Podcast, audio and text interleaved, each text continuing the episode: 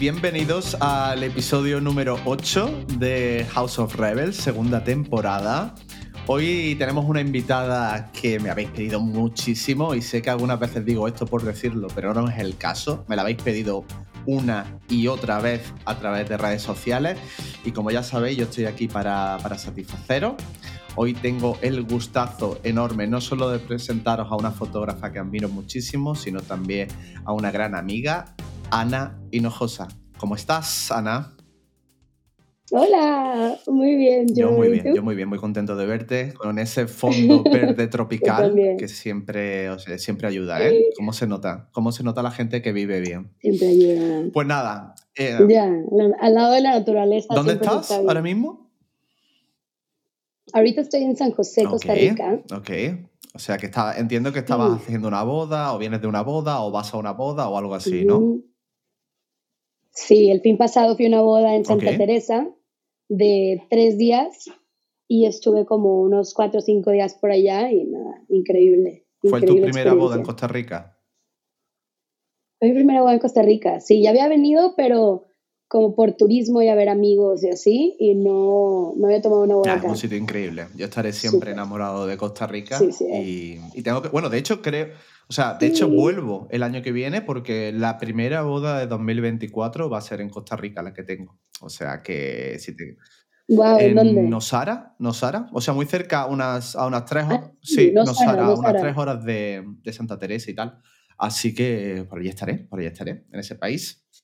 Me pasas, me pasas la fecha para, para que te vengas conmigo, para, que te vengas conmigo. De eso se trata. Obvio, obvio, obvio, Me quedé con ganas de ir a Nosara esta no, vez. No, es increíble. Toda esa parte, bueno, toda esa parte es increíble. Bueno, como todo el país, la verdad. Bueno, pues a ver, hoy vamos a hablar de países, porque creo que eso va muy atado a ti. El hecho de que cada vez que te vea en las stories de Instagram estés en un lugar diferente. Eh, creo que es una cosa que, que, a mí personalmente me llama mucho la, mucho la atención. Y, esa va a ser mi primera pregunta. ¿Por qué paras tan poco en casa, Ana? ¿Por qué esa, no sé si necesidad, ¿eh? a lo mejor no es necesidad, simplemente es como la vida te va, pero yo creo que desde que te conozco, que fue allá por 2018, rara vez entro en tu stories dos veces y estás en el mismo sitio. ¿De dónde te viene, de dónde te viene tú crees, esa, esa necesidad de estar continuamente moviéndote? Bueno, yo creo que primero fue... Uf. Mira, te voy a contar cuál fue como que ese, ese camino. Desde que estaba, cuando estaba en, prepa, high school, había esos programas, ¿no? De irte a, a, estudiar por seis meses, por el verano, no sé qué. Y mis papás, súper lindos, y era como, ve, ¿sabes? Aprende y la cultura y no sé qué. Y yo, ¿qué? Yo me ponía súper triste. Y yo, ¿por qué quieres que me vaya? No me quieres en la casa, ya no me quieres, ah, o sea, el drama. Y, y nunca, me, nunca me fui y no, y no me quería ir, así, ¿no? Y luego ya como que cumplí 20 o por ahí y fue mi primer viaje como tiempo de intercambio eh, y creo que ya, o sea, fue un antes y un después y ya nunca paré. Y es esa como curiosidad, es el, ¿sabes qué, Joey? Nunca dejo mi casa porque siempre me siento en casa. Entonces, yo creo que tu casa la, llevas tú dentro. Me preguntan a veces, pero ¿cómo le haces, o sea, homesick y no extrañas a tu familia? El otro día, esta pregunta me la dicen mucho y que si no extraño mucho a mi familia y a mis amigos. Y el otro día estaba en, en Nueva York cenando con los papás de una novia que le tomé su boda y, y nos vimos allá vinieron de New, de, New Jersey a, a, a, verme y a cenar juntos y me preguntaba el papá de la novia de que, don't you miss your family? Like, you travel so much, viajas mucho, no los extrañas. Y de todo corazón le dije como, es que encuentro a mi familia en todas las personas que me topo en el camino. Bueno, el señor llorando, yo también. ¿Sabes? Dile que es que tú eres como mi, o sea, ya eres mi familia, y yo, tú también, y, veo a mi papá en ti, y a mi mamá en tu esposa, y a mis hermanos en tus hijas, y a mis amigos en, los, en sus amigos, y, y es como esa, híjole, conexión inevitable que, que, que, donde vayas te veo, veo en, a, mis abuelos que ya no viven, en los abuelos que voy conociendo en, en, bodas y en la calle, en todas partes. Y como quiera tengo una, obviamente una comunicación constante con, con mis papás, mis amigas y mis, y mis amigos, que, que, estamos siempre en contacto, más que si estuviera en, en, el mismo lugar. No, es que al final yo creo que tú te has creado, tú te has creado una comunidad internacional que da igual donde vayas. O sea, yo creo que, de hecho, era una cosa que, que, que siempre me ha generado mucha mucha curiosidad, sobre todo viniendo de una persona como yo que soy súper vergonzoso, porque tú ya sabes que al principio yo pues miro, callo y luego ya si me das la confianza hablo, pero tú eres todo lo contrario, o sea, tú eres como, como un huracán, da igual donde llegues, ya sea una boda, ya sea un evento, ya sea una reunión familiar, automáticamente tienes esa habilidad de conectar con la gente y, y, además con naturalidad, que es mucho más difícil, no es, nada, no es nada como preparado, ¿sabes? Como hay gente que sí, que se prepara, que tal, que quiere caer bien, o lo tuyo te sale y, y claro, ya tengo claro por qué viaja, porque al final, lo acabas de decir, no echas de menos, mm, al final, en cualquier sitio que vas, eh, tienes gente a tu, alrededor interesante que te da algo, pero tú has sido siempre así, es decir, siempre ha sido tan fácil para ti conectar, porque yo personalmente te he visto, o sea, te he visto en varios entornos, bueno, que más entornos que mi propia boda, donde has conocido a, todo ese círculo que, nos rodeaba a nosotros y, o sea, era cuestión de minutos que, que, que, fueses atrayendo la energía de la gente, ¿no? O sea, eso tú lo has entrenado, tienes constancia de cuándo empezaste a ser así, porque yo creo que es una clave que, de, de tu vida y de quién tú eres al final. Yo creo que, que no me acuerdo de si fue algo como aprendido o naces así, pero, o, si hubo un antes y un después, o si era introvertida antes o extrovertida, yo creo que tengo un poco de los dos y no creo que, o sea, a veces nos condicionamos mucho de que es que yo no puedo hacer eso, yo no puedo hacer lo que yo hace, yo no puedo hacer lo que Ana hace porque soy introvertido.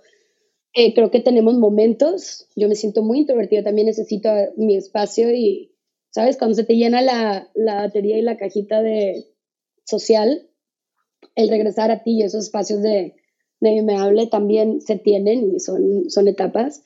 Pero yo creo que, bueno, tú los has conocido y creo que tengo unos papás que son personas increíbles. Mi mamá y mi papá, eh, o sea, me han enseñado todo lo que sé. Y creo que desde niña vi en ellos esa, esa calidez con las personas, esas, esa habilidad de, de, escuchar, ese, de sentir, de hacer sentir a las personas em, bienvenidas, vistas, queridas por ti. Em, mis papás siempre fueron como, bueno, mi papá de chico era maestro, ya sea de guitarra, de inglés, de tal, mi mamá también enseñaba en, algún punto de su vida y persona muy, muy creativa. Mi papá estudió medicina porque quería ayudar a las personas. Eh, y luego pasó un momento en su vida estudiando medicina que, por lo que sé, como fue muy fuerte, una, una situación ahí de, de vida o muerte y fue como, ok, creo que puedo ayudar a las personas de otra manera y en su camino encontró otra manera de, ayudar a las personas y es algo que hace todos los días. Em, y igual mi mamá, ¿no? Tú la conoces y mi mamá entra a, un, a, cualquier lugar y es un sol. Sí. Exacto.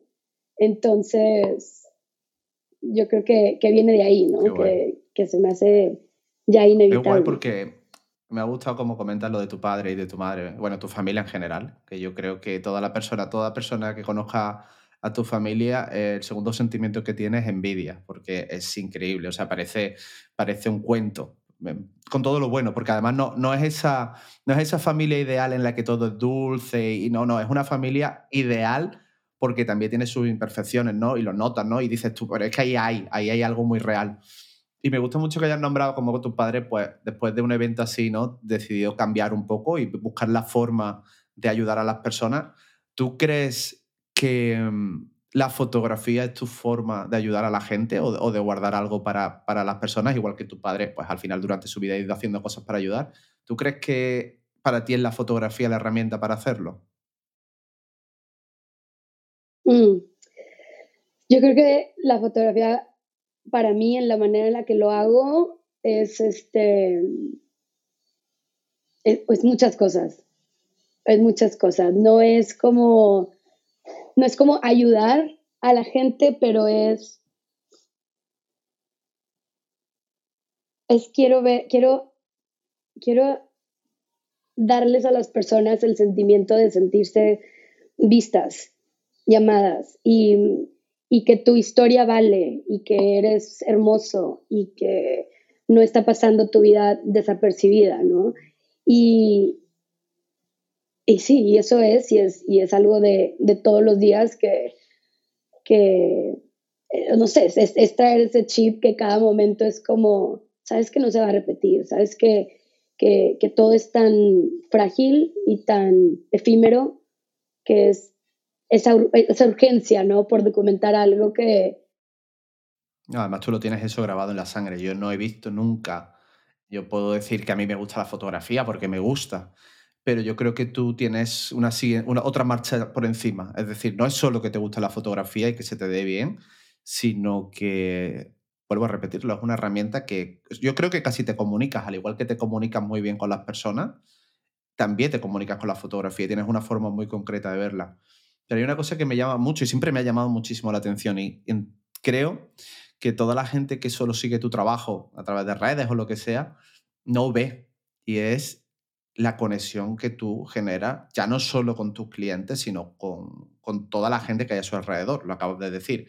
Vienes de Nueva York de cenar con los padres de una pareja que ha fotografiado. Es decir, vamos, yo en mi puñetera vida he cenado con los, vamos, vamos, ni con el tío, ni con el padre, ni con el hermano, con ellos y ya cuando estamos hablando de unos clientes que le tengo mucho cariño, hay que ser honestos, ¿no? Todos hablamos de, eh, todos hablamos de la conexión con nuestro cliente. Yo creo que si la gente te conociese a ti, toda esa gente que pone en su web que le encanta conectar con su cliente se lo debería de quitar, porque lo único, la única persona que yo he visto realmente de conectar, de conocer a, una pareja, eres tú. O sea, es una, es una barbaridad.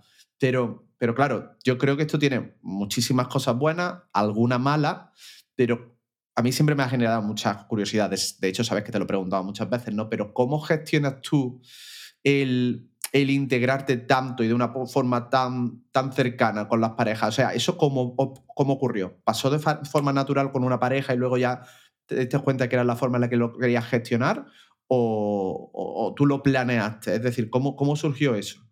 No, sí, no, no, no, no, no hay, no, hay, no hay mucho pensamiento detrás de eso, no hay planeación, no hay, no hay, sí, o sea, un business approach, ¿no? Standpoint.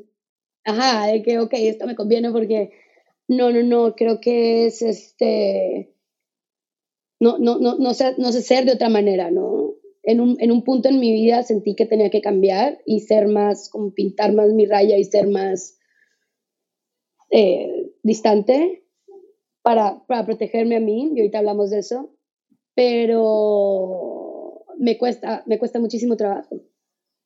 ¿no? O sea, el, el, el, pintar mi raya, el poner boundaries, obviamente eso es súper sano, pero eran unas boundaries que no eran naturales para mí. Y no, me causaba más conflicto ser alguien que no soy que, simplemente dejar, dejarme ser y, vivir de esa manera y así atraer a las personas que, me quieren cerca, eh, ya sea en, mi vida personal o, en, en, bodas o, fotografía en general. Pero... Mm, sí, te apareció de manera natural el involucrarte tanto con las parejas, porque al final Claro, o sea, yo lo pienso, digo, vale, o sea, entiendo que Ana se lo esté pasando de puta madre con esta pareja, te veo en Nueva York llevándote de restaurantes, tú haciéndoles fotos entre que sales del apartamento de un cliente hasta que llegas a la pizzería, que eso también a nivel, o sea, luego lo hablaremos un poco, a nivel de gestión de todo eso, es decir, no es simplemente... Claro, porque no es simplemente que tú estés interactuando con unos amigos, que obviamente eso sí está pasando. Pero claro, al final también hay un grado de responsabilidad por tu parte porque sigue siendo su fotógrafa. La fotógrafa, además, de uno de los momentos más, más importantes de su vida. ¿Tú eso cómo lo gestionas? Porque, claro, al final estás metido, estás metida en la vida de dos personas, bueno, de más personas, porque normalmente es toda la familia, pero bueno, vamos a poner en este caso de la pareja.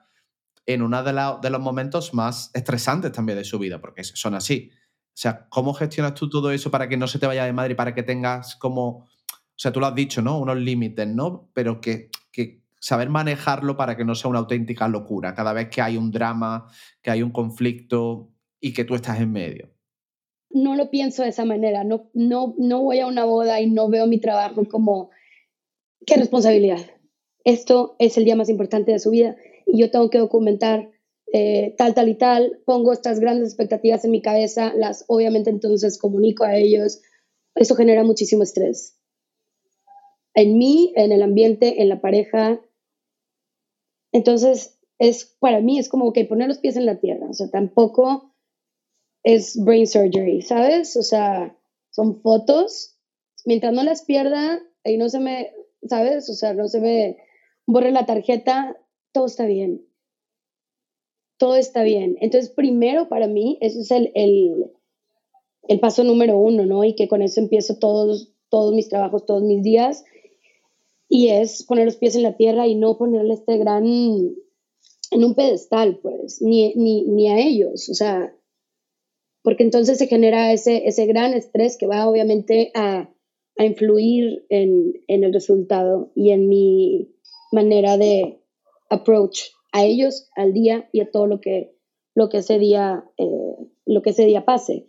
Em, hablabas hace ratito de, de, cómo fue esa conexión, de que si la gestiono o no, y te, te contaba que es algo que es algo súper natural para mí. Eh, yo comencé em, tomando bodas de amigos míos. Entonces, o sea, la primera vez que un extraño ya como cliente me contrata, pues yo no sabía ya hacerlo de otra manera. Entonces era como, ok, este ya empezaste condicionada, ¿no? Claro. Sí, sí, sí, o sea, esto es decir, obviamente siendo profesional, y yo creo que se puede ser, em, se puede ser vulnerable y se puede ser auténtico y ser profesional a la vez. hay, hay, hay, obviamente muchas cualidades o habilidades que puedes desarrollar que te permitan eh, balancear esas dos cosas, ¿no? O sea, no es que yo voy a una boda y voy a estar de que eh, locura y el mezcal para todas partes y de que las fotos, bye, ¿no? No, o sea, esa siempre es mi prioridad, pero también creo que puedo como eh, adaptarme a, a, situaciones, a parejas, a círculos, a diferentes bodas, y diferentes entornos y eso es como, sí, esa adaptabilidad, saber leer eh, cuando entras a un cuarto, saber leer a las personas y manejarte así, pero siempre con autenticidad. ¿Tú te has dado cuenta si, si tu cliente, porque ahora sí quiero hablar un poquito de tu cliente, no tanto de ti, no vamos a hacer tan egocéntrico, pero yo creo que al final hay una cosa muy guay cuando cualquiera entra en tu perfil de Instagram y ve, y ve tu trabajo, y es ver a tu cliente. O sea, no es un cliente, no creo que sea un cliente al uso, un cliente normal. Hay algo, yo sinceramente muchas veces cuando, cuando estoy con Opi digo, mira, esta, esta pareja es sana y enojosa y muy poca gente la tiene. Es decir, es un perfil muy concreto. O sea, son, son bodas normalmente bastante espectaculares y tal, normalmente bodas mixtas, pero em, cuando tus clientes se acercan a ti, y esto es una cosa que a mí me, me genera muchísima curiosidad y creo que la gente que nos va a escuchar también, todos aquí nos estamos preocupando continuamente del marketing, todos nos estamos preocupando de dar una visión súper, súper profesional, eh, tener la web más actualizada posible, trabajar el SEO, todos esos rollos. Sin embargo, llegas tú con una web que no sé cuándo fue la última vez que la actualizaste, pero no ha sido este año ni el año pasado. Y aún así, y aún así tienes un cliente que yo creo que para muchos de nosotros pues se ve, ¿no? Que, hay una conexión, que además son bodas muy bonitas, donde pasan muchas cosas.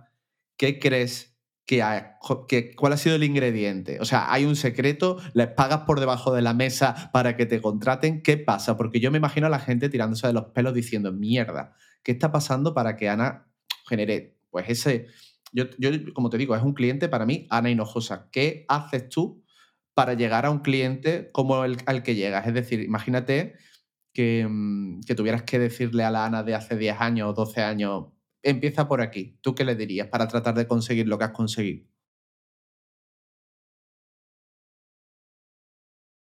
Ok. Una sería empezar contigo, empezar con tu entorno, empezar a conocerte a ti mismo. o sea, yo, es, que eso, si yo lo hubiera sabido antes de tiempo, o sea, antes de cuando lo, lo, lo tuve que aprender, eh, creo que hubiera sido diferente, simplemente hubiera sido a lo mejor antes esta, esta calma, ¿no? Porque no siempre fue así. Em, eh, y ahorita hablamos de eso, de salud mental y todo, pero yo creo que hubiera, o sea, para empezar a conectar con personas reales, a, con personas eh, con historias bellas y con quien yo quiero conectar, que tengo que saber primero quién soy yo y qué quiero, qué no quiero, qué acepto, qué no acepto. Eh, ¿no? O sea, amar a esa persona también y luego, o sea, lo demás viene, viene cayendo. Y la constancia, yo creo que eso es algo, eso es algo súper importante para mí. La constancia, el no pensar en un, o sea, no hay una meta final, ¿sí? Todo el tiempo, sino es un estilo de vida para mí y, eso entonces me lleva a, a, tomar todo con, con, una ligereza y un confiar en el camino, o sea, confiar en que no, no, hay, no hay prisa, no hay un tener que, no hay un deber ser, hay más bien un descubrimiento y una exploración continua. Y confío 100%, eh, si mi página no está actualizada, it's okay, o sea, it's okay, yo sé que, que, que, que, estoy exactamente donde debo estar y que va a llegar a mí lo que, lo que necesite en ese momento. Y puede sonar muy holístico y nada, nada. A mí así me sirve, a mí así me gusta vivir y así llevo mi, mi business y, mi, y, mi, estilo de vida, la verdad. Em, y otra cosa, Joy, que se me hace muy importante, eh, entiendo lo que dices sobre, sobre el cliente, que, que, que, se me da también como, ah, este es el cliente de cosa, esta es una pareja de cosa. Pero en mí, o sea, en las fotos que yo subo, en, el trabajo que has visto mío también fuera de, de, de redes y todo, porque no subo ni, ni, la, mitad, de, lo que tomo, exacto, eh, son todo tipo de personas. Y yo creo que más bien, como dice el dicho de que beauty is in the eye of the beholder, o sea, que la belleza está en el ojo de quien lo admira, de quien lo ve, es como más bien nosotros podemos tener esa sensibilidad para ver esa belleza y esa importancia en todo y en todos. Hay veces, o sea, no, no todas son estas bodas de, de grandes wedding planners y arquitectura y luces y 200 personas, 300, 500. Es la belleza del, del momento y, la, y, y, a mí, mucha gente me dice, y todos mis clientes, todas las personas que ves en, en mi Instagram, todos me han dicho, es que yo no soy como tus modelos de Instagram que, estás bien. Todos me han dicho lo mismo. A mí me dicen lo mismo y es como, claro, y al final, ahora, ahora que lo dices es cierto, ¿no? A mí me pasa un poco lo mismo, ¿no? Que te dicen, no, yo, es que yo, o sea, no sé ni siquiera si contratarte porque no soy tan guapo o no sé qué salir en cámara y es como, no, no, perdona, ese es mi trabajo. Tú quiérete, tú quiérete, que yo luego te voy a mirar así. Creo que al final lleva mucha razón en lo que dice y es la forma de mirar. O sea, independientemente de quién te pongan delante, sea eh, una boda en Hollywood super high-end o sea una, una pareja súper humilde en la iglesia de su pueblo, al final es la manera que tienes de verlo. Creo que, ahí llevas toda la razón del mundo. Y, no, y no creo que sea algo de estética, sino de que hay el ángulo, sino de ver con compasión, mm. ver con amor. No le damos, no le damos ¿no? la suficiente importancia a toda la parte emocional, ¿no? Parece que muchas veces todo el esfuerzo hay que ponerlo en la técnica y en el mejor equipo y en cómo editas y tal y cual, cuando al final yo creo que si realmente lo que tú dices, ¿no? Estás alineado con, la pareja que tienes delante, lo entiendes y eres compasivo y eres empático, ellos mismos te van a dar todo. Realmente, yo, yo muchas veces lo digo, yo, yo no hago nada especial, nada más que apretar el botoncito y hacerlos, creo, sentir cómodos. Y yo creo que eso lo haces tú con ellos igual. De hecho, no sé, pero te pregunto, cuando las parejas reciben su trabajo o cuando hablan contigo porque tú al final tienes un trato con ellos posterior a la boda, ¿qué te dicen del trabajo? ¿Qué te dicen de lo que es la fotografía? ¿O qué te dicen de cómo fue esa experiencia contigo? ¿Hay alguna palabra o algo, que salga a menudo? Mucho es de que, wow, no sabíamos que nos veíamos así, ¿no? Y eso para mí es todo, porque es como, ok, uno, me dejaste verte, ¿no? Me dejaste entrar en, tu vida, en tu dinámica de pareja, familiar y todo, y, y te mostraste vulnerable conmigo, y eso ya es un gran honor. Pero aparte, logré que te vieras con amor a ti mismo y logré que vieras que eres hermoso por dentro y por fuera, eso ya estoy del otro lado, ¿no? Totalmente. Hay otra cosa que me gusta mucho de tu trabajo. Hoy va a ser esto todo el podcast así, diciéndote las cosas que me gustan de tu trabajo, pero, eh, sí. pero no siempre lloro, digan, pero... No pasa nada, no pasa nada. Para eso está un poquito de drama, siempre ayuda. Pero hay una, cosa, hay una cosa muy guay y que a mí, a mí me asusta porque, bueno, yo al final comparto casi todo lo que has dicho, si no todo, pero somos diferentes, obviamente. Tenemos forma, yo soy, tú ya sabes, como más businessman en ese aspecto, ¿no? Pero hay una cosa que, yo si no me equivoco, tú llevas como unos 12 años en la industria, ¿me equivoco? Más o menos, 12, 10 o algo así. Y tú has visto, tú has visto ya muchas modas pasar, obviamente. Tú has visto desde lo bohemio a lo clásico, a todo, el humo y hay una cosa muy guay, y es que tú realmente eh, no creo que te hayas subido a ningún tren de las modas. Es decir, tú has tenido tu propio estilo y, has seguido con él porque creo que es donde te sientes cómodo. De hecho, es más, yo que he tenido el lujo de ver tu fotografía eh, en crudo, de ver tu fotografía, muchas cosas que no compartes, creo que ahí se ve todavía mucho más el tipo de fotografía que haces. La gente que ve Instagram no, no, tiene la, no tiene toda la visión de lo que tú haces. Pero bueno, eso no importa, ya lo haremos algún día. Algún día lo enseñaremos. Pero Ahora quiero que una fotógrafa reconocida como tú, sobre todo reconocida porque hace las cosas bien, le diga algo a toda esa gente que está escuchando que o está empezando, o está confusa, o piensa que se tiene que subir a cada moda que llega, que pensaba a lo mejor que estaba consiguiendo su estilo y ahora de repente le dicen que lo que se lleva es otra cosa. O sea, ¿qué consejo le darías a todas estas personas que todavía no lo han conseguido, que dudas de que vayan a llegar a, a marcar un estilo con personalidad? Tú que llevas 12 años, 12 años teniendo clientes, 12 años viajando por el mundo, ¿qué consejo le darías a esa persona? Deja de perseguir y empieza a hacer. Ya está. Creo que todo vuelve a lo mismo. Creo que como fotógrafos, es una, creo que es una gran lección que yo he aprendido y, y lo valoro muchísimo porque me ha costado. Eh, como fotógrafos estamos todo el tiempo viendo hacia afuera, ¿no? Viendo a través del lente. Y por muchos años para mí la cámara fue un escudo. Si yo no traía la cámara no sabía qué hacer. Eh, llegué a pensar que mi valor como persona era porque tengo mi cámara conmigo y eso es lo único que yo puedo dar y es la única manera que puedo eh, Crear algo, ¿no? Existir, exacto, existir, crear conexión, dar algo y, y todo vuelve a, a, lo, a, lo, mismo que es esta idea para mí, que es un todo y es lo más importante, que empieza con uno mismo.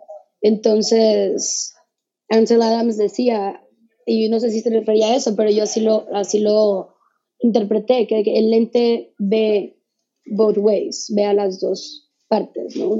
a los dos lados. Y a mí me faltaba esa parte, a mí me faltaba volver a mí. Di tanto para afuera, puta, tengo un tatuaje, único un tatuaje, y dice give. Dice give, dice dar.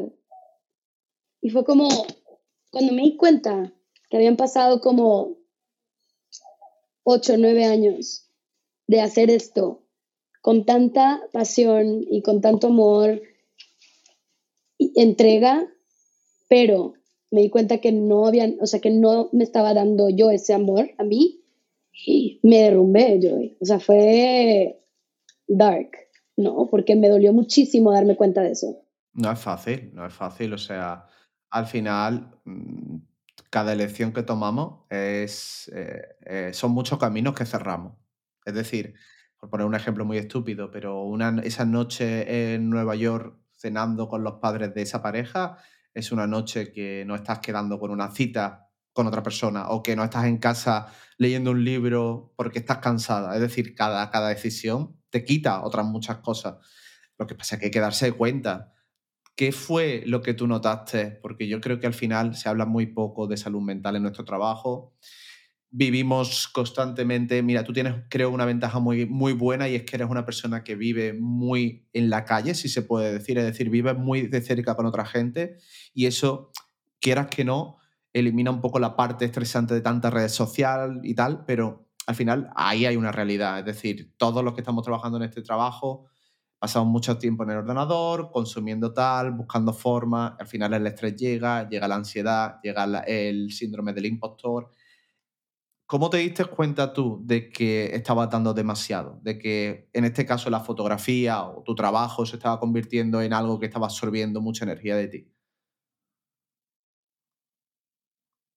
Me acuerdo perfecto del momento y fue ver mi celular. ¿Te acuerdas cuando el celular como te empezaba a reconocer? O sea, tenía muchas fotos, faces en tu celular. Ajá, sí. Y te dicen las, las caras más comunes dentro de tu carrete de fotos. Ajá, ajá. Y dos cosas.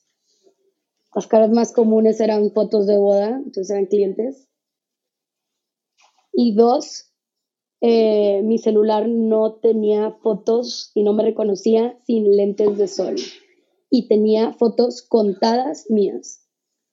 Entonces fue como mirar atrás y ver, y ver todas mis fotos también en mi celular y todos los lugares que he visitado y todas las experiencias que he tenido y grandes momentos, ¿no? De mi vida y no verme en ellos. Y, y, eso, eso fue donde me di cuenta de que, wow, en verdad estoy, ¿sabes? De aquí para allá y... y claro, estaba, retratando, estaba, retratando la vida de muchas personas, pero ¿quién, quién te mira a ti? Al final es eso, ¿no? Es como, es como si... y, digo, perdón. No, al final estaba pensando, ¿no? Mientras lo estabas diciendo, digo, es que al final parece como, aunque seamos fotógrafos, ¿no? Pero al final es como si estuviera grabando una película y obviamente todo el mundo mira esa película, pero nadie se fija en el cámara que hay detrás, ¿no? Porque al final no, no debe de aparecer, al final el cámara, desde el cine a todos los sitios, esa cuarta pared nunca se rompe, no importa lo que está pasando al otro lado, siempre importa lo que le está pasando a los personajes y tal. Y, yo creo que a ti te pasó un poco eso, que, que, te diste cuenta de decir, oye, ¿a mí quién me mira? O sea, ¿dónde está mi película? Y ahí, y ahí creo que, que es una parte clave, que es, no necesitamos que nadie nos mire, necesitamos mirarnos a nosotros mismos de nuevo. O sea, esa validación y ese amor no es que lo, lo, y conscientemente, no buscarlo así de que, ay, no, quiero un novio, es lo que necesito. No, no, no, espérame. ¿Qué estoy, qué, estoy en verdad necesitando y qué estoy queriendo?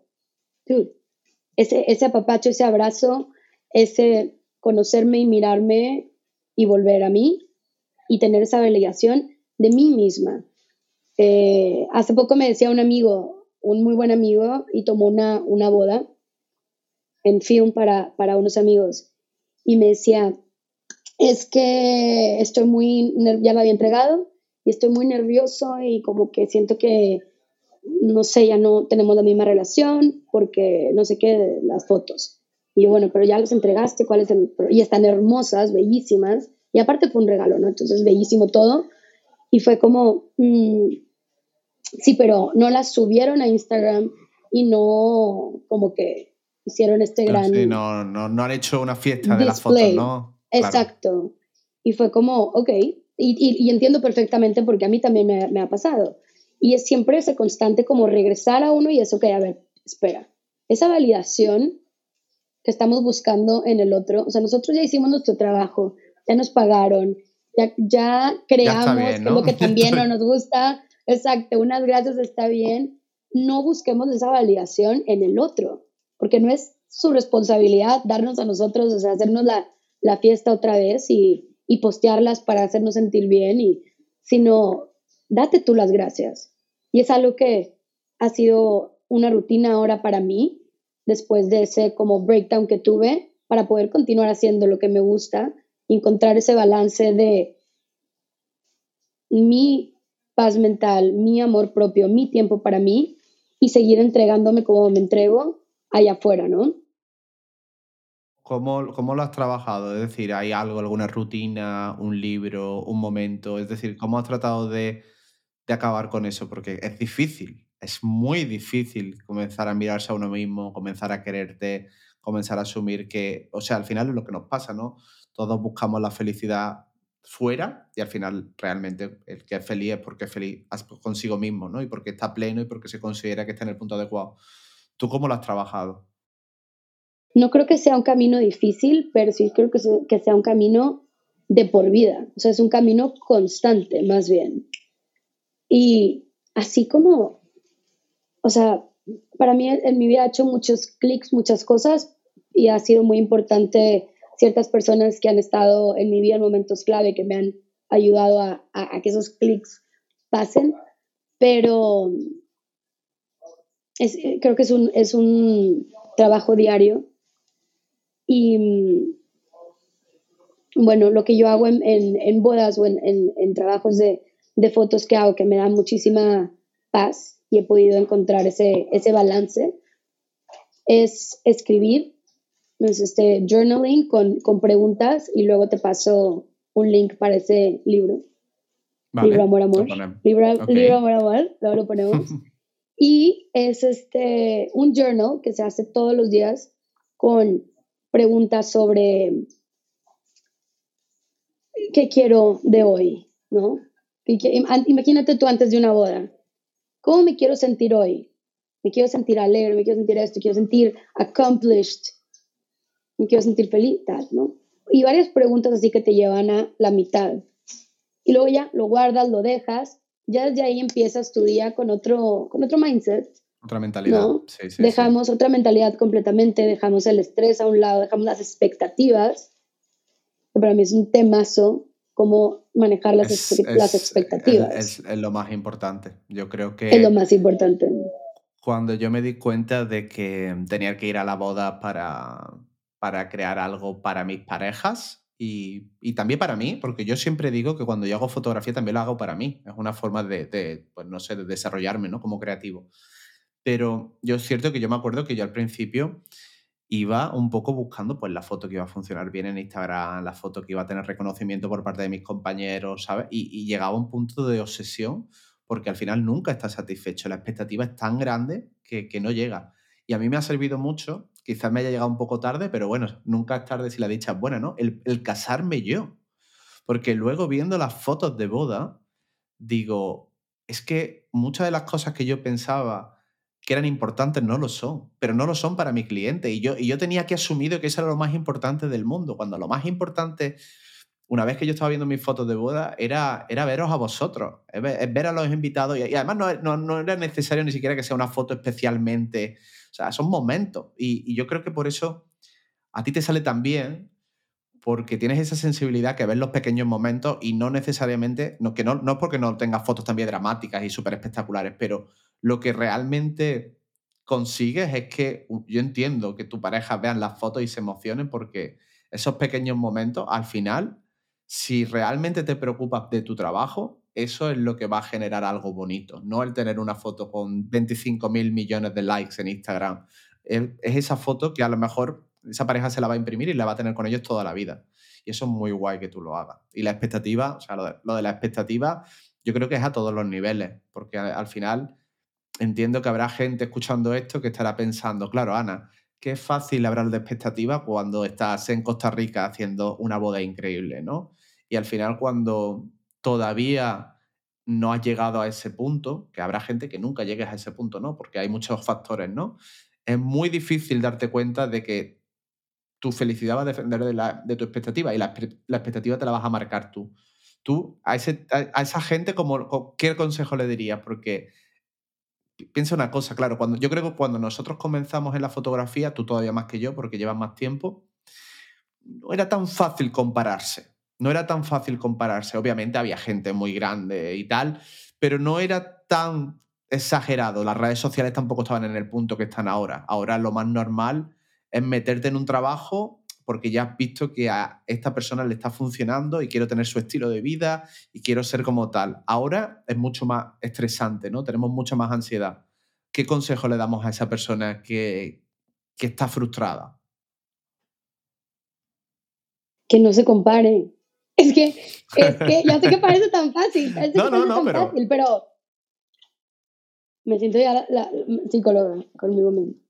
Pero el, el, el, no compararnos, ¿no? O sea, y el salirnos de Instagram desde ese punto, desde ese, desde ese ojo, porque sí, lo acabas de decir, ay, sí, tú qué fácil, estás en Costa Rica y tomando una boda increíble en Santa Teresa y guapísimo, lo que tú quieras.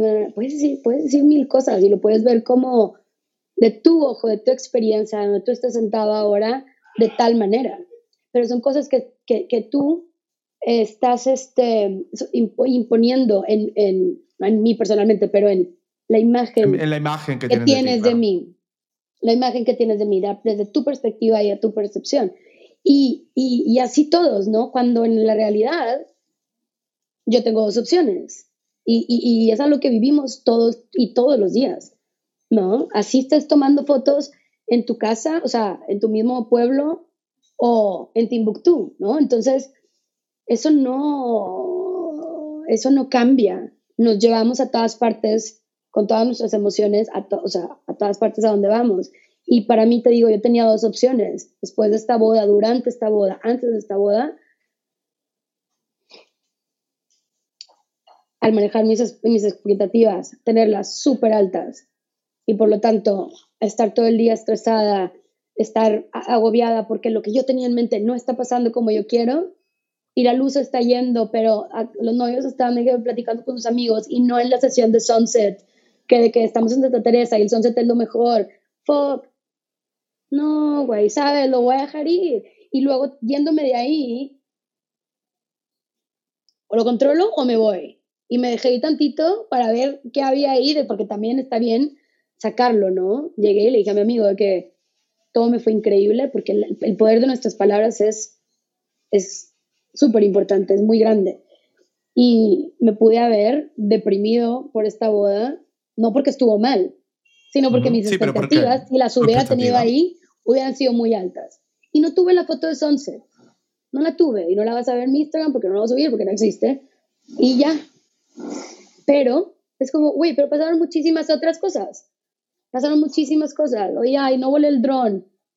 Güey, no lo podía volar. Estaba haciendo un aeronazo que se me hubiera hundido ahí en el mar. Está bien. Y es ese, ese management, es tener esa conversación contigo. Y regreso al libro, al journal. Después de una boda, ¿cómo me sentí? ¿Cómo me siento? ¿Cómo me siento ahora? Hey, esto está a la venta, ¿eh?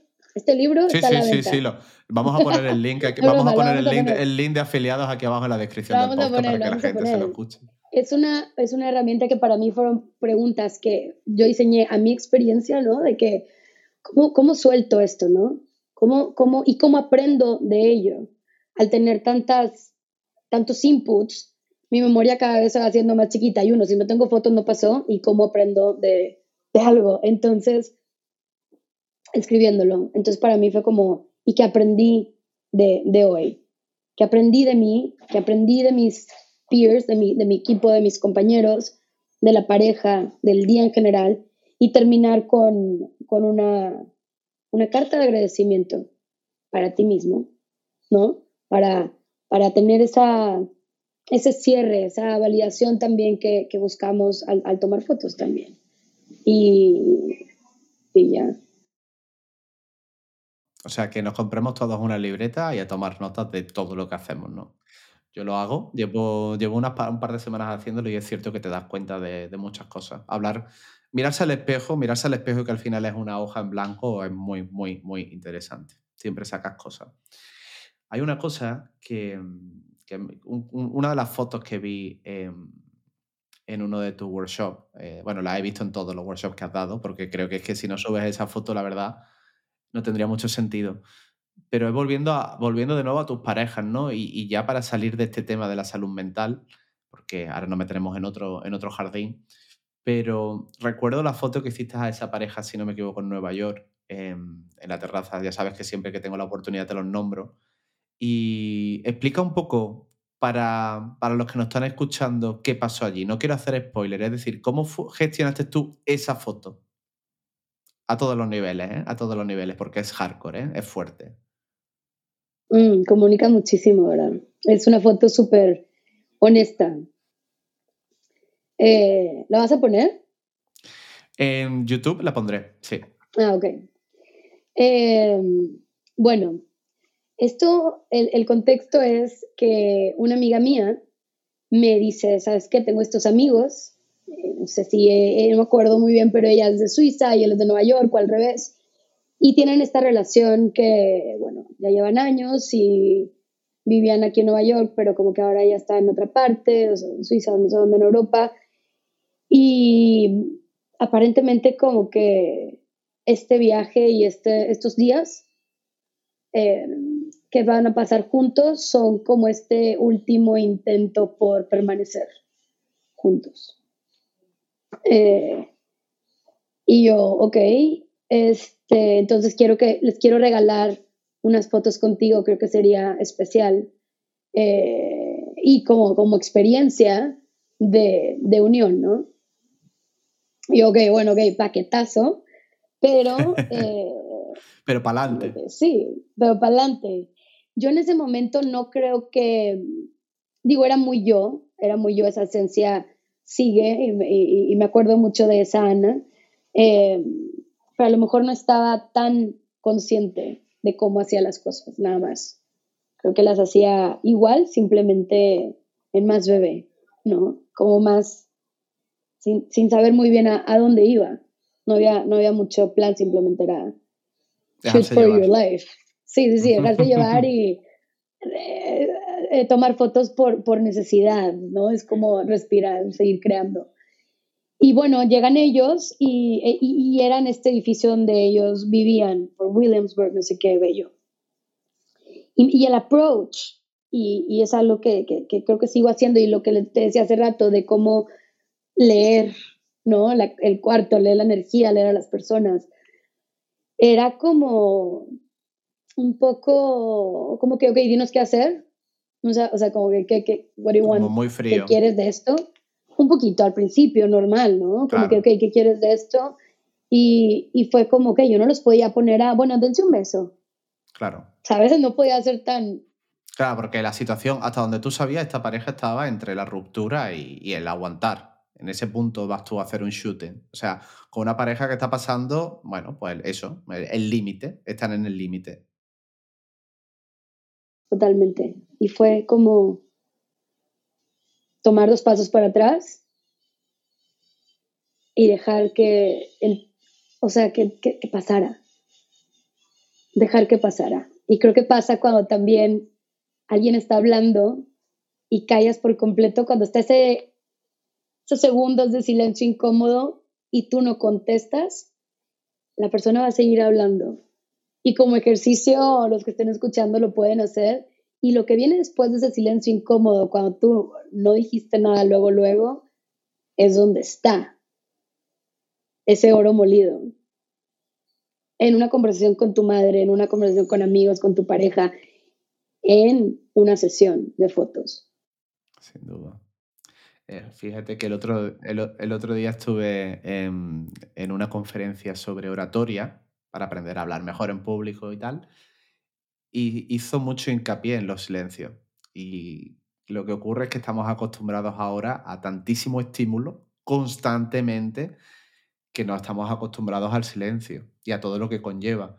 De hecho, hay una cosa muy interesante a nivel de marketing también y de neuromarketing y de sociología, que cuando tú tengas una reunión con una persona, ya sea de trabajo, ya sea que quiera sacar algo, o incluso una cita ciega, ¿no? Que, pensamos que tengo que ser continuamente creativo, tengo que decir algo que haga a otra persona enamorarse de mí. muchas veces el silencio es la mejor herramienta, simplemente callar, porque automáticamente, eh, bueno, creo que eso este, Einstein lo decía, decía, es mejor parecer idiota que abrir la boca y demostrarlo. Eh, y, muchas veces así, ¿no? Es preferible callarse porque automáticamente también te va a dar un aura a ti de, oye, esta persona está equilibrada, esta persona no necesita llenar los silencios. Y es muy guay que comentes eso porque yo al final cuando, cuando me enfrento a un shooting, cada día me estoy dando cuenta más que hay que hablar menos. Antes no. Antes me pasaba igual. Antes yo veía un shooting como, como una conversación, un continuo toma y daca, ¿no? Y ahora dejo que las cosas pasen. ¿Cómo te aproximas tú a una sesión? O sea, ahora ya estamos con esta pareja, que sabemos que estás en este, están en este punto. ¿Y cómo, cómo lo gestionas? ¿Cómo son los momentos para conseguir esa foto preciosa, increíble? al atardecer, que cuenta toda una historia. ¿Cómo lo llevas a ese punto? Ok, yo en mi, en mi cabeza en ese momento no lo estaba llevando a ese punto, ¿sabes? O sea, sí había intención, obviamente, pero eh, creo que también, o sea, cuando, cuando estamos tomando fotos, nos, somos también nuestros directores de momentos, el resultado de la foto, pero de momentos y de experiencia, pero a la vez el, dejarnos llevar, ¿no? Yo quería que ellos me hablaran, que, porque, porque, yo, porque el, a veces imponemos sentimientos, poses en otros que no son reales, no son ellos. No sé si te ha pasado, pero de que, ay, bésalo de esta manera. Vale, entonces, Ana, ese momento, ese momento ya que los tienes allí calos en la terraza, ¿necesitas decirle algo o todo surge de forma natural? Yo creo que los posicioné, nada más. Como que, mira, vengan aquí. Ahí está el sol. Tómense como ustedes lo hagan. Y eso es algo que me gusta dar énfasis. Eh, siéntanse cerca y, ya, porque luego si yo les digo como, pon la mano aquí, pon la mano acá, ya estoy fabricando algo que, que, no es real, ¿no? Y para mí como que la honestidad, la honestidad en mis fotos es algo que, que valoro mucho. Entonces, en este caso, así fue, se cerrar así, y fue un, cierren los ojos y respiramos para atrás, clic. Y lo que vemos ahí, y creo que ahí estuvieron un, un ratito, ¿no? Y luego, obviamente, después de ahí fue como, ah, estoy incómodo, ¿sabes? Porque, porque, porque no, no, a veces nos incomoda, claro, eh, darnos ese momento para sentir, ¿no? Y es, ser, ser vulnerables en frente de otras personas. Y en este caso, ser así de vulnerables uno en frente del otro. Em, y lo que yo veo en esa foto y por lo que es tan especial, y fue, se me hizo como, wow, qué mágico. O sea, no fue algo que yo dirigí y puse together, sí, intuitivamente, pero la historia que, que, que, que está detrás, ya como que viendo todos los elementos, y viéndolos a ellos como su reacción en, esta, en este momento, se me hizo bello, ¿no? O sea, lo que yo, bueno, y la historia es que después de estas fotos, después de esta sesión, y creo que esta fue la última foto de esa sesión, eh, decidieron terminar. Y se me hizo la piel chinita. Decidieron terminar y lo que viene después, pues es un divorcio aparatoso con todos los dramas que, una separación así pueda tener y, pero, pero este momento existió, ¿no? Esta, este, este momento se lo dieron, se amaron. Creo que en sus caras veo ay, como agradecimiento. Veo no, Hay, no, hay, no hay rencor, no hay reproche, no hay nada de eso en esa fotografía. Yo pocas veces pocas fotos he visto dentro de nuestro sector, ¿no? Al final estamos haciendo parejas, no estamos en Somalia cubriendo algo súper dramático, ¿no? Pero muy pocas fotos tienen tanta, o tanto simbolismo para mí, porque al final siempre nos centramos en todo lo bonito, ¿no? En todo lo bonito, en su máximo esplendor, que la gente se quiera mucho, pero ser capaz de contar esa historia que se estaba apagando, ¿no? Como el apagarse de una vela y ver también la belleza ahí es muy, muy, muy difícil. Yo, así que yo te doy la enhorabuena, siempre te la daré por esa foto porque me parece una auténtica, una auténtica pasada y hay que tener mucha sensibilidad para saber llevarla en ese momento. Ahora, hablando de belleza, hablando de belleza, quiero hablar y gracias, Joy, gracias. no, no, no es para ti, ¿eh? Quiero hablar de, quiero hablar de, México porque yo desde que, desde que conocí México me llamó muchísimo, me quedé, me quedé enamorado, la verdad. Creo que es mi país favorito. Iba a decir después de España, pero tengo mi duda de que venga después, puede que venga antes. Y, y, yo creo que, que a ti México también, te, obviamente, te ha influenciado muchísimo en lo que eres y tal, pero no quiero hablar ya más de influencias y de tal, ya hemos hablado lo suficiente me gustaría que mm, para toda esa gente tampoco que conoce México, me hablas un poco de lo que es México para ti, que, porque yo te he visto en la fotografía, ¿no? Cuando, cómo te relacionas con la gente de la calle, cómo te preocupas por eh, la persona que vende tacos en una esquina, cómo te implicas para conocer la artesanía en San Miguel. ¿Cuál es tu relación con México? Tú que sales tanto de México, porque al final tú eres una persona que tiene la doble perspectiva de salir mucho de México y luego volver. ¿Cómo es tu relación con, con el país? Amo, amo, amo, amo. México para mí es, no me imagino mi vida si no fuera mexicana, ¿no? Estoy súper orgullosa de, ser mexicana, de los valores, de la música, de la comida, del, trato, ¿no? De, de, la, de la pasión con la que se vive, de de cómo un mexicano siempre es servicial, siempre trata de, hacer sentir bien al otro, un mexicano siempre es casa en cualquier parte del mundo en el que esté. Em, y, híjole, sí. No sé, me, es un... Enamorada, enamorada completamente. En, love, in love. Totalmente. ¿Y cómo es, em, a ver, la parte bonita de México la conozco bien, porque realmente yo solo he visto la parte bonita de México, pero al final, sobre todo los que estamos al otro lado del charco o ese país que tenéis por encima, al final todos tienen una visión como un poco distorsionada de, del país, ¿no? No saben realmente lo que es México, lo que son los mexicanos y tal. Y obviamente hay otro lado de México, ¿no? Está la violencia, está la corrupción, como en otros sitios. No quiero decir que México tenga más que otros, pero sí que se le conozca por eso. Yo no, no, quiero tampoco hablar de eso porque ya hay mucha gente que habla de ese tema, pero ¿cómo es desde el punto de vista ahora ya sí pura fotógrafa, empresaria, persona que tiene que moverse por todos sitios, que tiene que alquilarse un auto, que tiene que moverse por ciertos sitios, que sale de eventos a ciertas horas? ¿Cómo es eh, para ti el gestionar tu empresa y tu negocio en, un país que tiene esta, esta parte así oscura? Ya. Este. Está difícil la pregunta. O sea, ¿has, ¿has tenido algún episodio en el que digas, joder, esto solo me, ha podido pasar en México? O por suerte te has escapado bastante de, de que hayas tenido alguna experiencia así un poco que solo te podría pasar en México. Para mal, ¿eh? O sea, para bien. No, yo creo que.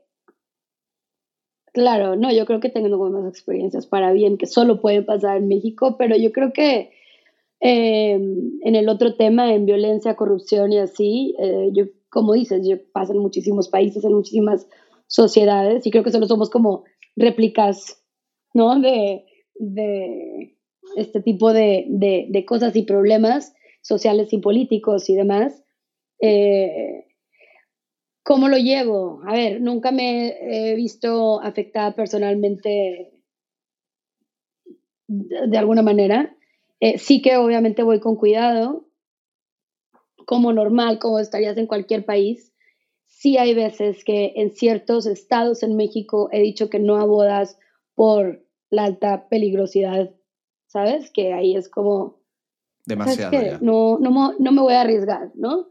Eh, y ya está pero, pero lo, lo normal, eh, como si fueras a cualquier país en el mundo.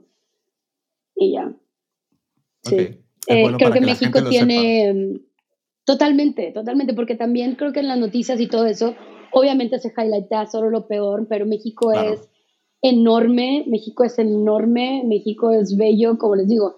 México tiene, tiene, puede tener muchos problemas y son los que están allá afuera, en las noticias y todo lo que les llega del otro lado del charco, pero México somos los mexicanos. Y, son increíbles personas. Muy, pocos países tienen el valor humano que tiene México, sin duda. O sea, yo, fíjate que tú al principio del podcast decía, yo nunca me siento homesick, nunca echo de menos en casa porque me llevo la casa allá donde voy, ¿no? Con la gente que conozco y tal. Totalmente. Yo te puedo decir que uno de los pocos lugares del mundo que yo visito y que sí me siento como en casa y no echo de menos volver a casa, en México. Es, es algo, o sea, y, y lo volveré a decir y sé que es muy tópico y es lo que suena bien, pero además todo el mundo que ha viajado conmigo a México dice lo mismo, son las personas. O sea, no he conocido personas como las mexicanas y, sin duda es un valor increíble. De hecho, por eso México está donde está y va, y va a llegar mucho más lejos porque es un país que tiene cosas muchísimo que ofrecer, muchísimo, incluido oro, que ya os quitamos. El oro ya lo quitamos, ahora, ahora nos vamos a quedar con, con las personas. Eh, creo que hay una, hay una frase de este, ¿cómo se llama el director que hizo Pinocho? Eh, joder, eh, iba a decir Alfonso Cuarón, pero no es ese, es el, de la gafita, el de la gafita, del toro, del toro. Ok.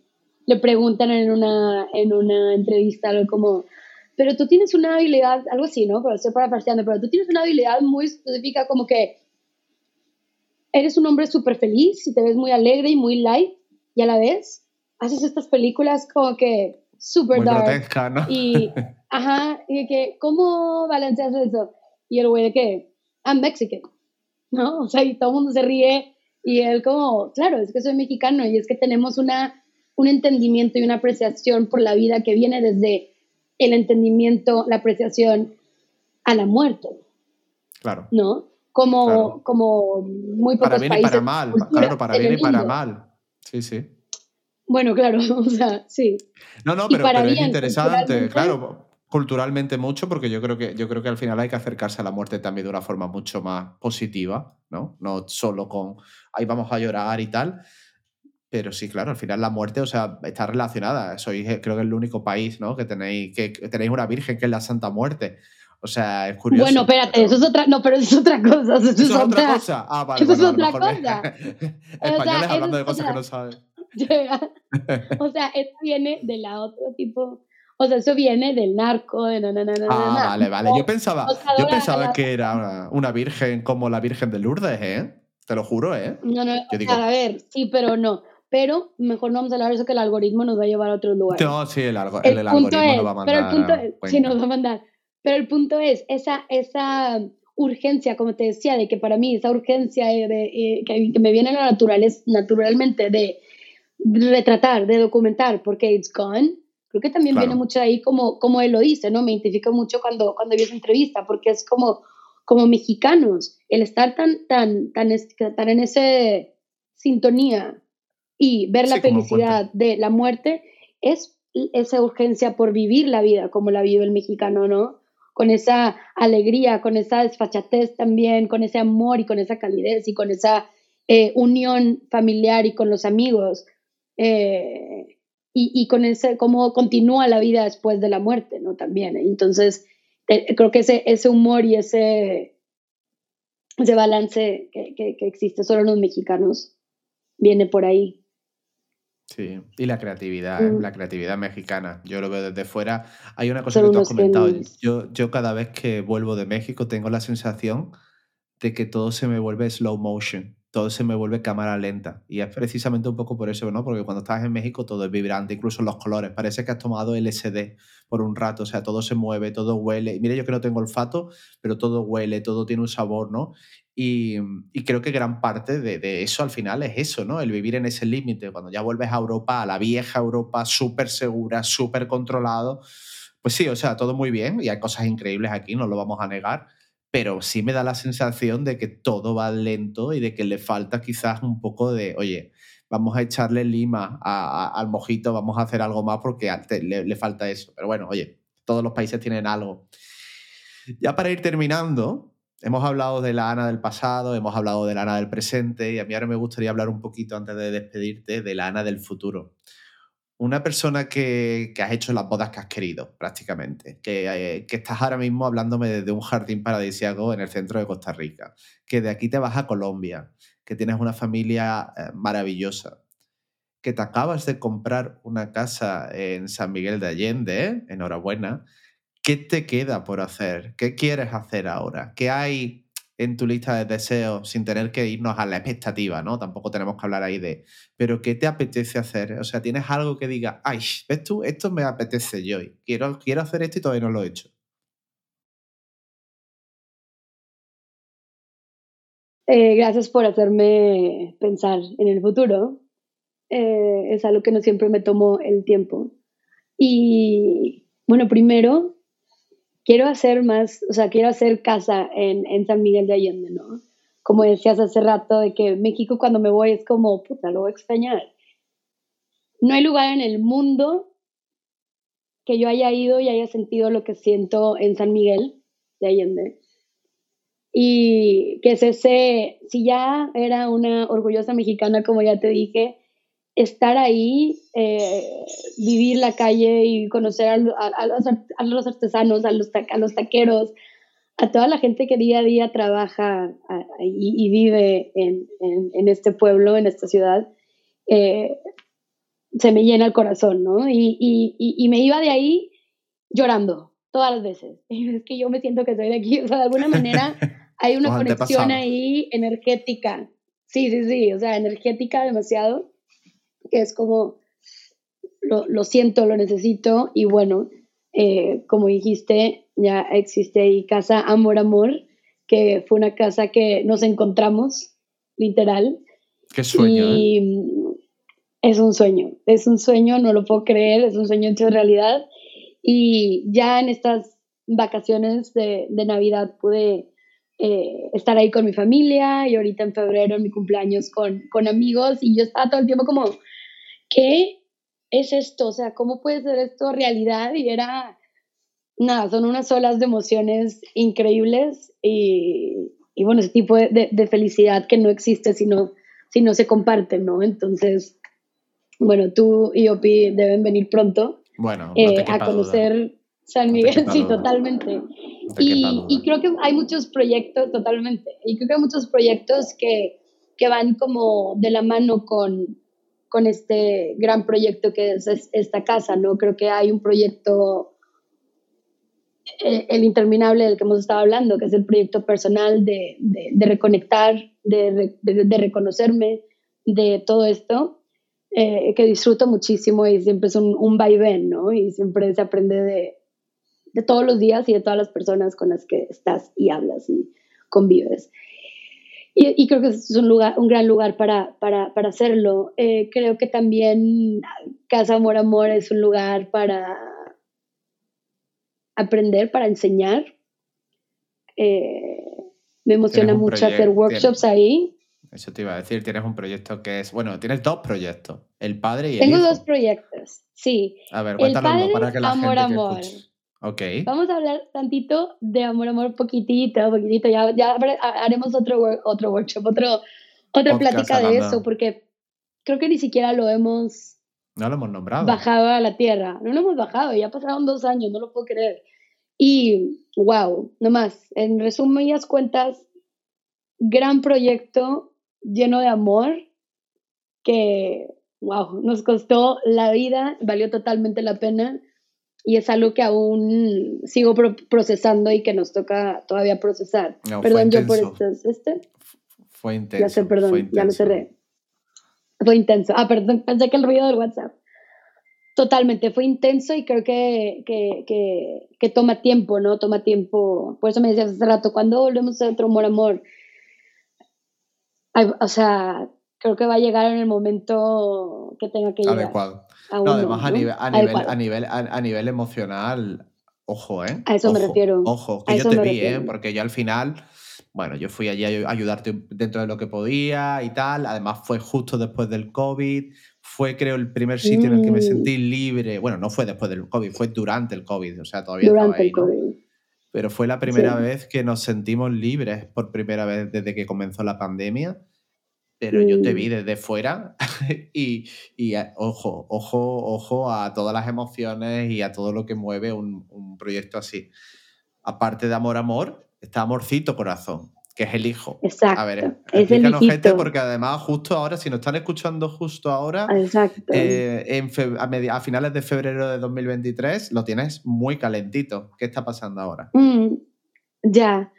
Pues bueno, es un proyecto que tenía en mente hace mucho tiempo y nomás no, entre una cosa u otra o no me animaba y todo eso, dije, ya basta, vamos a hacerlo. Y Amorcito Corazón es aprovechar los lugares a los que ya estoy yendo y poner eh, fecha y, lugar a, reunirnos, ¿no? A un workshop de un día, eh, un workshop muy nómada, porque como les digo, va siendo dependiendo a dónde voy ya sea por bodas o alguna otra cosa, y tomarnos ese tiempo y es un workshop de, de, un día, de cinco o seis personas máximo por, por workshop, eh, donde hay tiempo y espacio de más para aprender uno del otro y aclarar dudas, compartir tu experiencia. O sea, obviamente hay una, una plática de que, que, que, que doy, como se dice, Sí, sí, sí, sí. Y, ajá. Y nada, también escucho mucho como que, ¿cuáles son sus, sus dudas que quieres saber? ¿Cómo te puedo ayudar? ¿no? Y hacemos eso y me, me está encantando porque es algo súper orgánico, no es algo exageradamente planeado. Quiero que, que se vaya dando, ¿no? Si nos encontramos una pareja en la calle, eso va a ser, eso va a ser lo que vamos a tomar, porque eso tocaba aprender en ese workshop para esas personas, ¿no? Qué guay. Totalmente. Entonces no siempre es como, ay, o no es así, más bien de que un style shoot y muy curado y muy así, sino pues la vida como, como, es la vida realmente. Como es la vida realmente. No te vas a encontrar siempre una pareja súper maquillada y perfecta de modelo delante tuya. Totalmente. Este, sí, este fue, acabamos de tener el de Costa Rica y fue increíble y fue también muy así, muy de que si hay, si, se, si llega el momento en el que llegue esta pareja, pues lo hacemos, ¿no? Y estaba con, con mi amigo con el que estoy aquí, eh, subió una story en una cena que él estaba mientras yo estaba en la boda en Santa Teresa y yo, ¿quiénes son? ¿No? O sea, dime que son pareja y no hermanos o algo y ellos sí y y quieren fotos contigo también. Y yo, ya está, que vayan al workshop y ahí los conocemos y fue increíble, Joy. Todo fluye. Que fluya. Exacto. Entonces eso es amor a amor. Al final, una, una, persona como tú, al final lo que genera es una sinergia tan grande alrededor de ti. Y yo creo que yo de eso he hablado muchísimo. De hecho, es de lo que voy a hablar próximamente porque soy muy fiel defensor de la comunidad. La comunidad entendida como lo que tú generas, ¿no? Como realmente cuando tienes tanto, y yo creo que eso viene de lo que has dicho al principio, de dar tanto. Yo soy un fiel defensor de dar sin esperar nada a cambio. Ni igualarlo, ni, ni, recibir más de lo que has dado. Simplemente dar porque hay que dar. Obviamente, como ya hemos hablado hoy, cuidando nuestro, nuestro estado mental y tal. Pero creo que lo que a ti hace que, que cualquier proyecto te funcione es que tienes alrededor una red prácticamente infinita de gente dispuesta a darte cosas. Y para eso tú lo has construido, lo has ido construyendo poco a poco. Por eso ese que Amor Amor fue increíble, que Amorcito Corazón todavía no he tenido la oportunidad de ir, pero iré. De hecho, cuando hagas uno en España, yo me uno como invitado, aunque sea para llevar el café. Total, lo hacemos en mayo seguro. Si lo estáis escuchando, ya sabéis, iros al Instagram de Ana, que lo vamos a dejar aquí en la descripción y echarle un ojo, sobre todo si ahora mismo estáis en, en Latinoamérica, porque Ana va a estar ahora por aquí. Pero bueno, cuando venga a Europa, tranquilos, que si me seguís a mí ya me encargaré de hacer el spam necesario. para, mm, para ir terminando, siempre me gusta terminar con unas cuantas preguntas rápidas porque es como mucho más fácil, mucho más flow y así ya te despido tranquila y con la cabeza un poco en otro sitio. Algunas me las hacen las personas que escuchan el podcast, otras las pongo yo y nunca son las mismas. O sea que en dos minutos me las respondes todas sin problema. ¿Vamos a ello? Ya, como el hormiguero. Exacto, básicamente. Pero con, una, con un director más guapo, con un presentador más guapo, ¿eh? Obvio, y que cae mejor. A ver, eh, la primera es obvia y te la tenía que hacer porque se la hago a todo el mundo. Fotógrafo, fotógrafo favorito, no tiene que ser de bodas, ¿eh? Fotógrafo, fotógrafas, obviamente el lenguaje inclusivo, ¿eh? Fotógrafes. Fotógrafes. Híjole, creo, que, creo que te voy a quedar mal. No, ¿por qué? ¿Alguno no, tendrá? porque, bueno, bueno, porque nomás tengo muy mala memoria y... Bueno, antes has nombrado a Ansel Adams, o sea que al menos de ese te acuerdas. Sí, obvio, sí, ahí sí. Sí, bueno, entonces Ansel, Adams. Venga, pues Ansel Adams. Ansel Sí, ok, va. Se queda con Ansel Adam. Vale, perfecto. Me quedo. Eh, a ver, un libro que tengamos que leer. Todos los que te estamos Ah, escuchando. Mi hermano me acaba de regalar ahorita en Navidad un libro, bueno, a mí y a toda mi familia. O sea, ahí hubo como un mensaje. Y se llama The One Thing. La única cosa. Y eh, de Gary, no me acuerdo cómo se llama. apellida.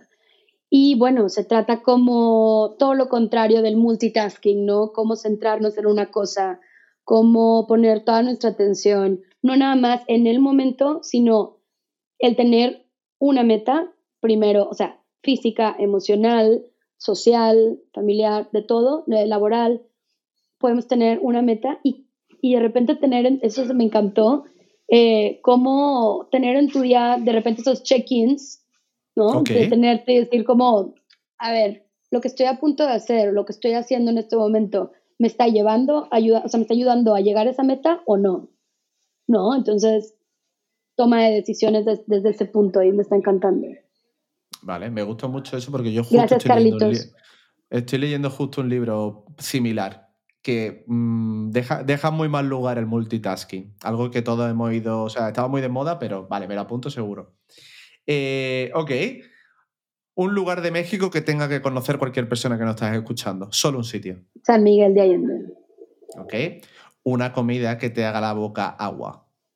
Mm, toda la mexicana y la tailandesa. Ok. Eh, la última película que te ha emocionado, si te acuerdas. Si no, dinos una película que te encante y ya te vale. Ya.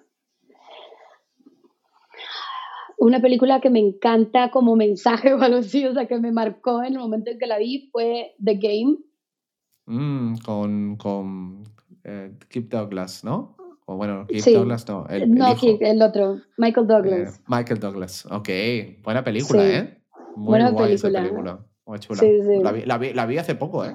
No la había visto todavía. Sí, sí, Ya. me encantó. Me ¿No te, encantó. no- no te impacta cómo, cómo antes las películas, eh, la lentitud que, que ahora percibimos en las películas? El otro día traté de ver Titanic y no había manera, o sea, yo de que ya, ¿sabes? No, también, Ya, sabes que, también, también, sabes, también sabes que el barco se hunde desde el principio, entonces eso ya, ayuda. totalmente, totalmente. Pero bueno, sí, no, pero es, es cierto que los ritmos, los ritmos son diferentes. Los ritmos son diferentes, Claro, muy diferentes. ahora tenemos Snapchat Memory, queremos No tenemos, no tenemos paciencia. Y nosotros todavía como millennial tenemos un poco. Los- La generación Z y Centennial ya... O sea, no, para nada. Pero bueno.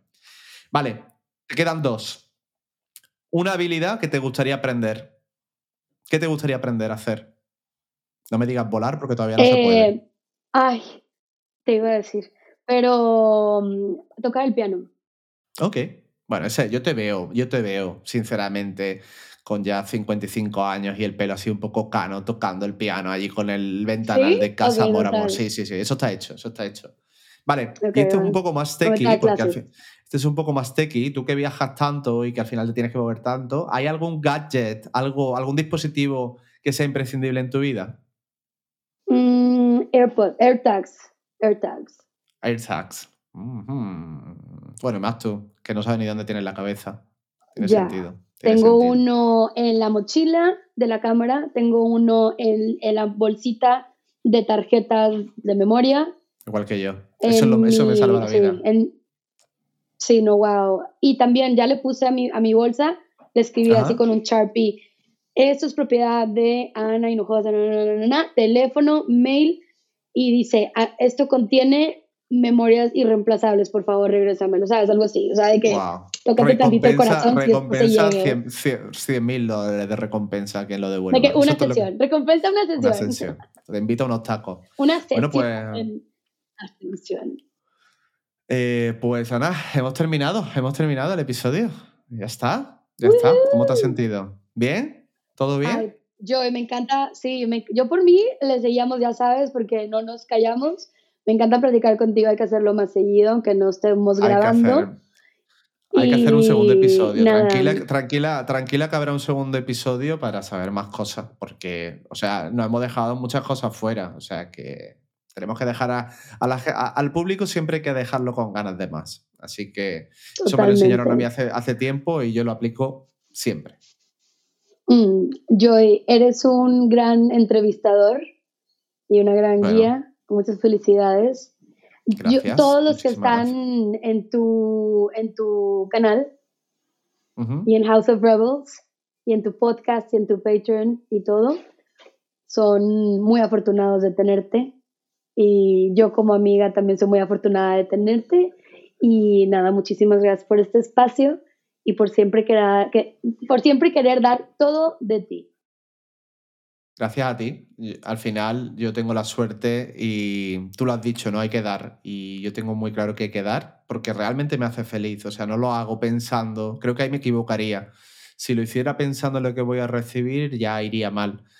Pero si yo conozco a personas como tú, que a mí sinceramente pues son las... Yo, no suelo hablar en un día normal con mucha gente porque no me llena, la verdad. Es triste decirlo así, pero hay mucha gente que no me llena y ya está. Y ese pues prefiero dedicarme el tiempo a mí y a la gente que tengo más cerca. Pero cuando tengo la oportunidad de que otra gente, gente en este caso mucha que no conozco, te conozca a ti, para mí es un regalo. Para mí es un regalo conectar a personas y que, y que se den cuenta de, de las formas que hay de hacer cosas y sobre todo yo creo que lo bueno que tú tienes, además de muchas otras cosas, es la naturalidad y el cariño con el que miras a este trabajo, que no todo el mundo lo hace así.